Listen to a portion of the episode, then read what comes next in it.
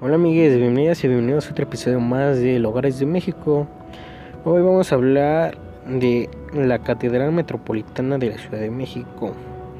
Pero antes de esto me queda decirles que este es el último episodio de la primera temporada del podcast y nos vamos a tomar más o menos un mes de vacaciones para que para aclarar ideas y organizar bien mis ideas sobre lo que viene para el proyecto de lugares de México ya que voy a cambiar radicalmente o a lo que estaba inicialmente era la idea principal de lugares de México que era en formato de video y pues esto lo van a poder ver más en YouTube y en Facebook. Por eso les voy les recomiendo que se vayan suscribiendo o nos vayan siguiendo en nuestra página de Facebook y se suscriban a YouTube para que no se pierdan el nuevo contenido. Pero no se preocupen, para los que son fans de los podcasts, no les guste más el formato podcast, eh, vamos a seguir subiendo eh, los audios a, Spotify, a Google Podcast eh, y Apple Podcast.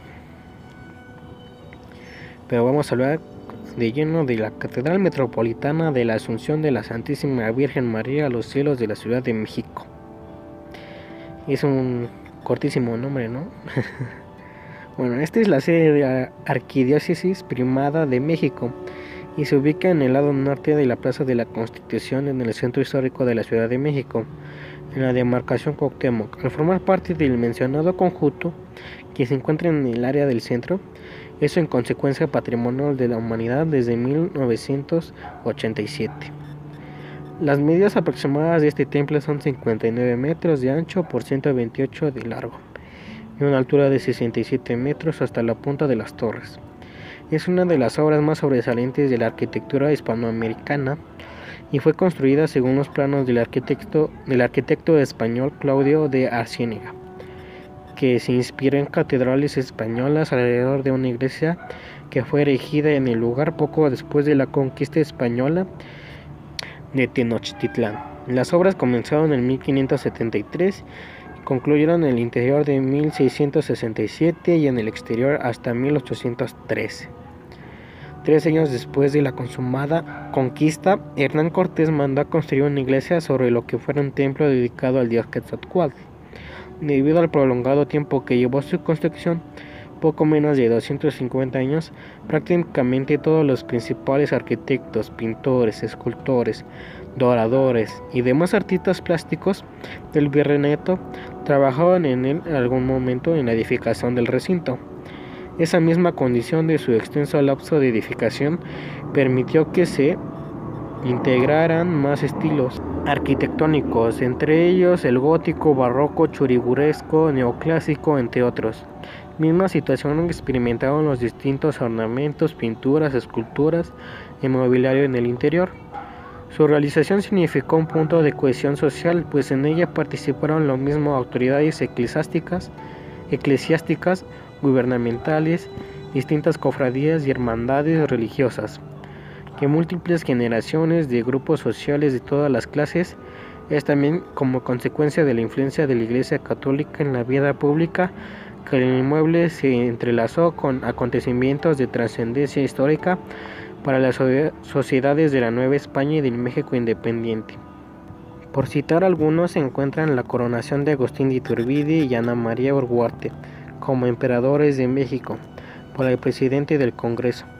El resguardo de los restos fúnebres de mencionado monarca, sepultura hasta 1925 de varios de los próceres de la independencia como Miguel Hidalgo y Costilla y José María Morelos y Pavón. Las disputas entre liberales y conservadores ocasionadas por la separación de la Iglesia y el Estado en la Reforma, el cierre del inmueble en los días de guerra cristera, las visitas de los papas Juan Pablo II y Francisco, los festejos del Bicentenario de la Independencia, entre otros. La catedral presenta cuatro fachadas en las que se abren portadas flanqueadas por columnas y estatuas. Cuenta con cinco naves que se componen de 51 bóvedas, 74 arcos y 40 columnas. Hay dos torres del campanario que contienen actualmente 35 campanas. En su interior destacan dos grandes altares de la sacristía y el coro. Existen 16 capillas dedicadas a diferentes santos, cuya construcción fue patrocinada por diferentes hermandades religiosas. Las capillas están ricamente adornadas con altares, retablos, pinturas, muebles y esculturas. En el coro catedrático se encuentran dos de los órganos dieciochescos más grandes del continente. Bajo el edificio hay una cripta en la que reposan los restos de algunos arzobispos de México. Junto a la catedral se encuentra el sagrario, en cuyo interior se ubica el avisterio. Bueno amigos, esa es un poco de la historia muy resumida de la Catedral Metropolitana, ya que si les contara todo me tardaría muchas horas contándoles. Y pues no se trata de esto, ¿no? Bueno, sé, ya que la idea de este, o la idea de lugares de México es que ustedes se informen y busquen, ya sea en internet o directamente en el lugar. Y pues por eso les damos toda la información o dirección de los horarios o costos de estos lugares de los que les hablamos. Y si quieren visitar la catedral, les recuerdo que se encuentra en el centro histórico de la Ciudad de México, a un costado del Museo del Templo Mayor y unos pasos del Palacio Nacional. Es muy fácil llegar, pueden tomar el metro la línea 2 para bajarse en estación Zócalo, la cual es de color azul, o si gustan caminar un poco más y ver los diversos edificios que hacen este, vistosos a la Ciudad de México, pueden bajarse en la estación Espino Suárez, o Bellas Artes. Y para los amigos que o amigas que utilicen el Metrobús, las estaciones más cercanas son República de Argentina y Museo de la Ciudad de la línea 4 y color naranja.